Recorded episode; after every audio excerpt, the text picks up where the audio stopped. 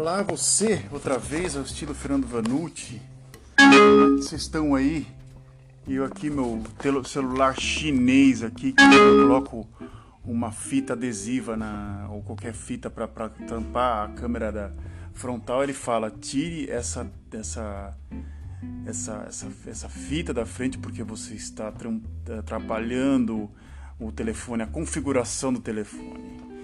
Você imagina assim do outro lado uma sala assim cheia de chineses ouvindo as groselhas, ouvindo e vendo as groselhas que eu falo, todos esses podcasts que eu faço no dia.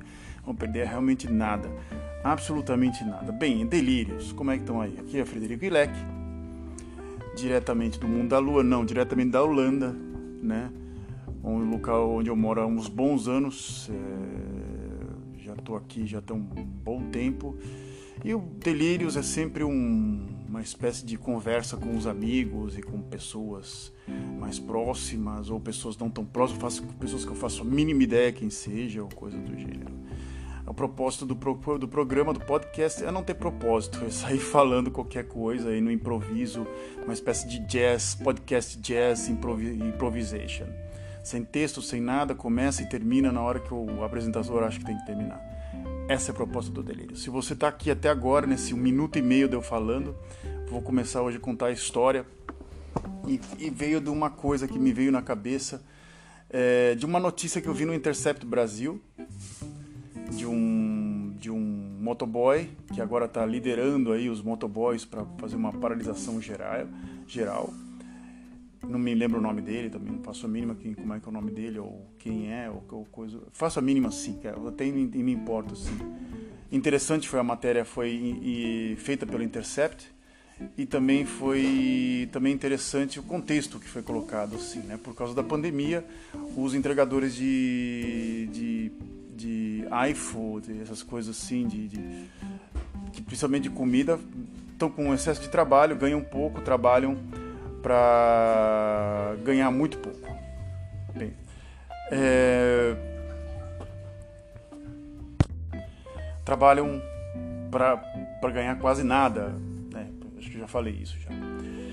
E aí você fala assim, o que, que tem a ver isso com podcast? Você vai falar sobre entregador de, de, de comida? Bem, é, para quem não, sabe, eu devo ter falado já no podcast, trabalhei aqui como Fitzcourier, que Fitzcourier em holandês é a mesma coisa que Bike Messenger, em português, em Portugal chama-se estafeta, né? É, eu trabalhava, eu, eu, eu trabalhava num hotel, é, arrumando quarto, coisa do gênero, combinando as aulas de holandês, e de repente eu estava numa rua aqui é, bem movimentada e de repente passou por mim um cara com uniforme, uma, uma, uma menina, até uma, uma, uma, uma mulher, passou uma, com um uniforme laranja e preto e eu fui atrás com uma bicicleta, ela estava com uma bicicleta um pouco melhor que a minha, eu andei uns bons quarteirões atrás dela e resolvi parar ela, falei assim, o que, que você faz? O, o, o que, que é isso? Ela falou assim, ah, eu sou eu, bike messenger, eu falei assim, bike messenger? Eu falei, é, eu trabalho com isso e você tem que abrir uma, uma, uma empresa na, na, na, Câmara do Comércio e aí você pode trabalhar com a gente, porque a gente não contrata nenhum, nenhum, nenhum ciclista, não tem contrato, você tem que ser freelancer, quando tiver trabalho você é chamado, quando tiver trabalho você não é chamado. Eu estava numa situação assim, puta, trabalho limpando o quarto, arrumando o quarto, é, arrumando jardim num hotel é, e uma série de trabalhos. Sendo um trabalho um pouco mais físico, mas não me dava tanta é, motivação. Era um trabalho mais para ganhar dinheiro, assim. Não tinha contato com ninguém. Entrava no quarto, tirava lençol, limpava banheiro, aí limpava tudo, ia para o próximo quarto. Depois ele dava uma arrumada no jardim, depois arrumava, ajudava o encanador e fazia uma série tipo de um de um faz tudo, chama-se ajudante de serviços gerais, quando no Brasil falo assim, né? Fiz isso muito na adolescência e para mim, nos primeiros anos, para mim não foi nenhum problema porque eu já tinha feito isso. E para mim era temporário, mas o temporário durou um ano e meio, quase dois. E de repente, quando passou essa pessoa por mim, eu resolvi, né? Depois de anos, eu mandei meu, meu, meu currículo pro, pro cara e ele me chamou. Eu fiz uma entrevista rápida e eu trabalhei durante um ano como freelancer. Depois de um tempo, ele resolveu vender para minha empresa. E eu paguei, em três anos eu paguei a empresa de acordo, uma, era um contrato até, foi até um contrato até justo, assim, uma percentagem do que eu ganhava eu tinha que pagar para ele.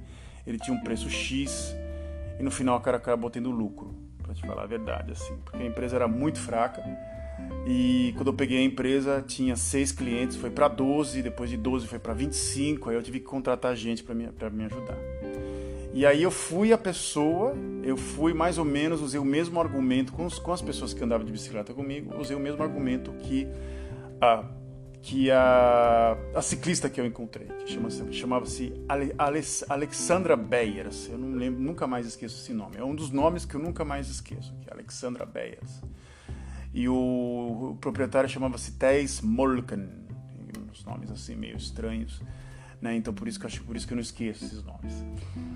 E eu peguei a empresa e aí eu comecei, como eu trabalhava como fotógrafo, paralelamente, né? Eu trabalhava como, como bike messenger, né? Como bike messenger, também trabalhava como fotógrafo para umas empresas.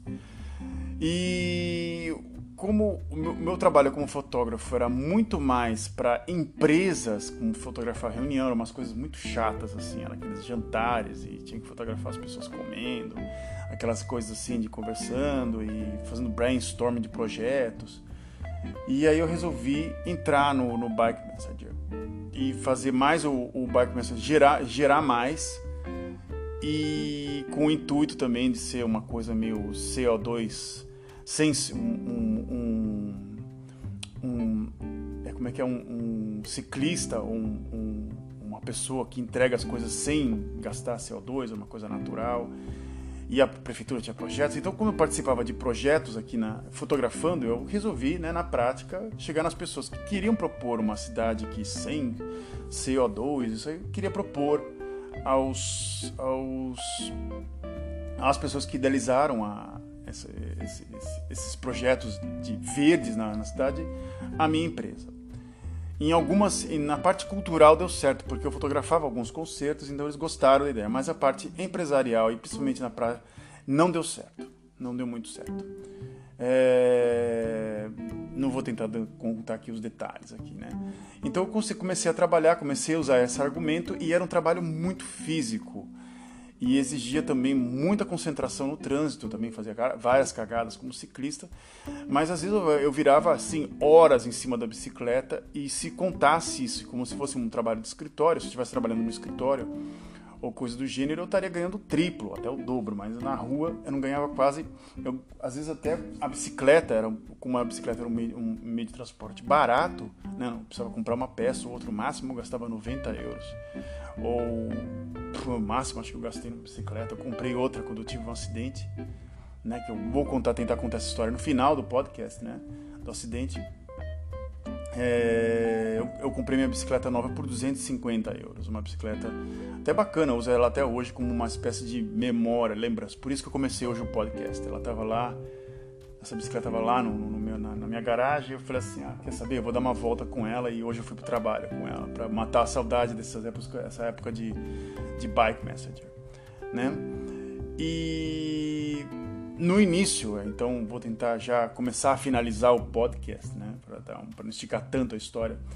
Eu trabalhava, trabalhava, trabalhava, mas logo no início, depois, eu tive um início muito complicado por causa de uma coisa: eu sofri um acidente, né? E a minha sorte foi que eu tinha um cara que trabalhava para mim, que era um, um, desenhista muito bom até, de, um músico, um menino muito bom, só que muito, muito porra louca, né? Ele era muito porra louca. É, é, Bram van der Beek. Engraçado, nos, nos, outros podcasts eu esqueço o nome das pessoas que eu comento e aqui eu lembro de todas elas quando eu falo em holandês. Pode ser que tenha a ver com a realidade que eu tô. É, e aí ele ele ele fazia uma parte do trabalho para mim, uma, pelo menos uma porcentagem, não toda, não tudo, eu fazia a outra metade, a, a maior, né, o, o bife mesmo, o grandão. E quando ele entrou, eu estava felizão, primeiro mês, faturei até legal, né? E aí quando eu fui embalar o segundo mês, eu sofri um acidente. Foi um acidente até é, ao mesmo tempo engraçado e ao mesmo tempo tragicômico, vamos dizer assim. Eu tava você acha assim, aqui é a Holanda, é os Países Baixos, né? Então eu eu estava descendo uma chama ribanceira, mas uma espécie de uma descida, uma descida até tem uma tipo a bicicleta pega uma velocidade muito boa, muito boa até, pega uma, uma média de, de 45 até mais até, não sei que hora, que, que velocidade que eu tava. Eu sempre descia aquele essa essa descida nos, nos meus primeiros anos, né, que é uma descida até bem perigosa, trocaram duas vezes já de, de, de rotatória para realmente para você forçar a diminuir a sua velocidade, porque você pega um embalo extremamente alto. E eu descia sempre, nos primeiros anos, eu achava demais, era pura adrenalina. Eu, deixava, eu descia aquela, aquela, esse, essa rua, né? Num absurdo pau. Absurdo pau. Uma, duas, três, um ano, se falar, não vai acontecer nada. Até que um dia um cara me acertou atrás da bicicleta, eu saí voando, né? E foi um nocaute. Caí no chão e de repente parou o mundo em um segundo, dois segundos, assim, mais ou menos. E, e quando eu abri o olho, eu estava no chão e eu, quando eu fui levantar, eu não consegui levantar meu braço com o meu braço esquerdo.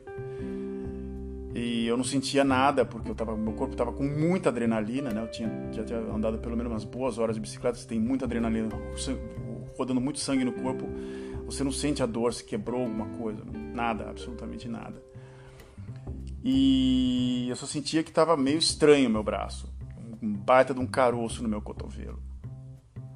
Eu falei, ah, não aconteceu nada, isso aqui tá tranquilo. Não... Daqui a pouco eu vou, vou, se eu for pro hospital, você vai botar uma faixinha, acabou, só. E aí o policial tava no chão, o cara veio testar e ele falou assim, ah, é, dá o seu, seu cotovelo aqui, o seu, seu, seu, e fecha, o, fecha o, os, os dedos como se fosse um, me dá um soco, faz de conta. Eu não dei um soco no policial, claro, eu sou louco. Eu fechei o braço, ele pegou, ele pressionou meu cotovelo com o meu pulso e com tudo e eu dei um, uma dor absurda, absurda. Doeu muito. Aí ele falou assim: "Fica aí porque eu acho que aconteceu alguma coisa grave". E aí o policial pegou e falou para mim assim: "Era bom você ligar pro seu chefe falando que você sofreu um acidente". E aí eu falei: "Eu sou o chefe".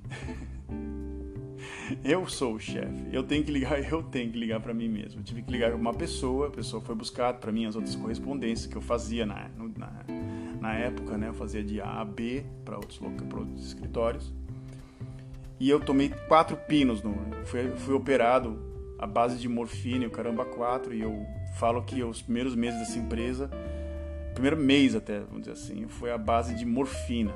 Né? Eu não sentia a dor do início mesmo. Foi e nove dias depois eles falaram para mim que o, o, o, osso estaria colado e eu poderia voltar a andar de bicicleta. Mas eu, eu subi na bicicleta muito tempo, uns cinco dias depois. E tentei voltar. Eu fiquei uma semana só parado, enquanto tinha que ter o repouso e a fisioterapia de três meses.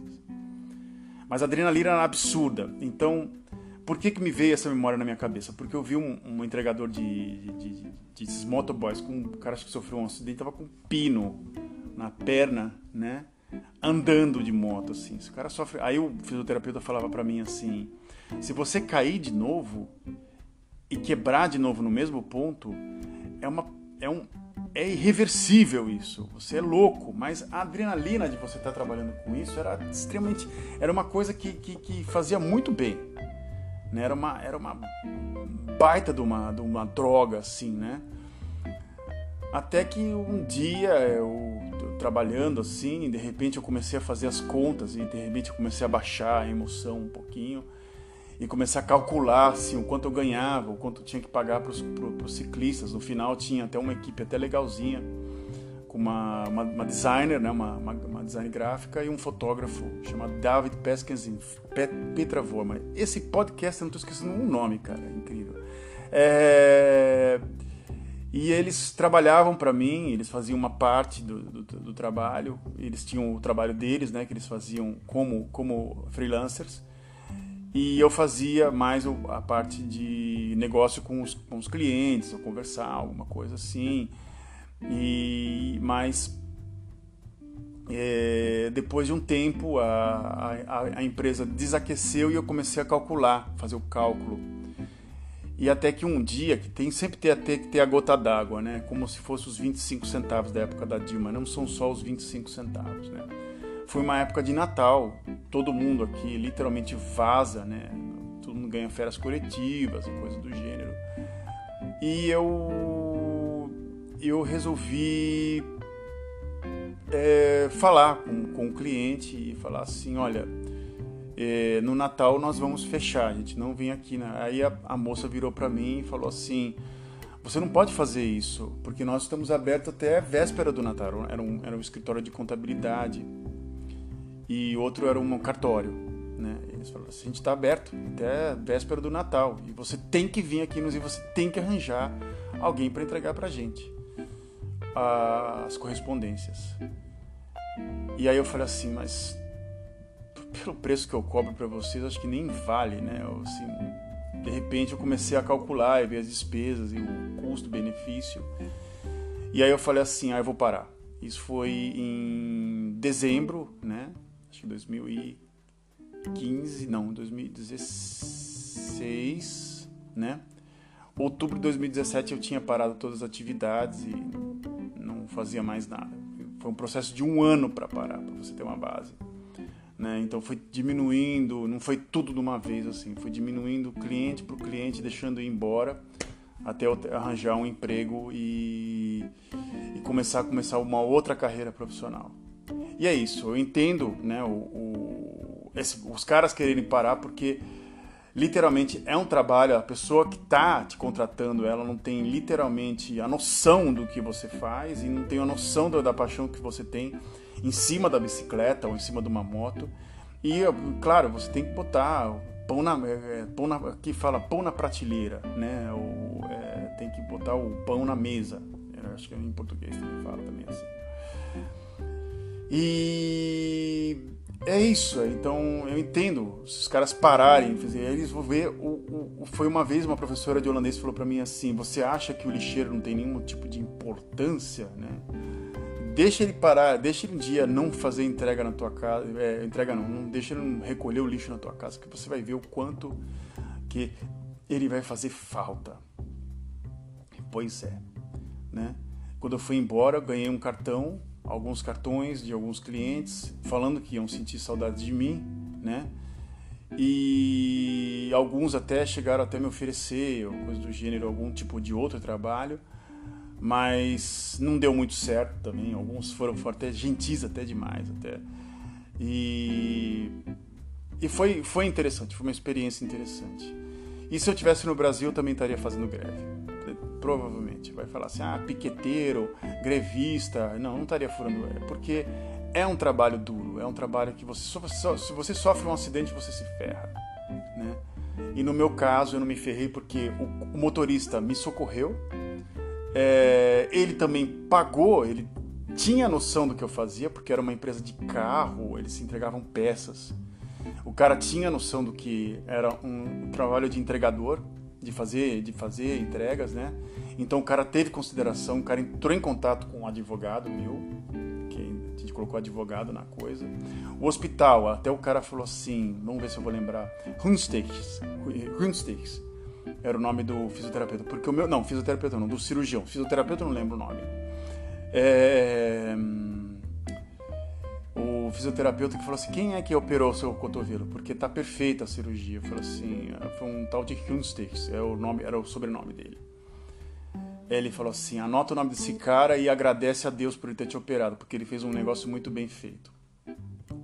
E aí, para terminar o podcast, que hoje eu estou esticando até demais, é, eu, eu perguntei pro, pro cirurgião, né? Quando eu fui fazer a última conversa com ele, que tá, como é que tá indo a fisioterapia? Ele falou assim, tá indo bem, mas eu falei para ele assim, se eu não tivesse vindo aqui, é, o que, que ia acontecer com o meu braço? Ele falou assim, bem, é, agora que eu operei você, você tem 98% do seu, do seu braço recuperado. Se você não tivesse operado, o seu braço, seu braço esquerdo estaria paralisado. Eu falei, olha que delícia. É...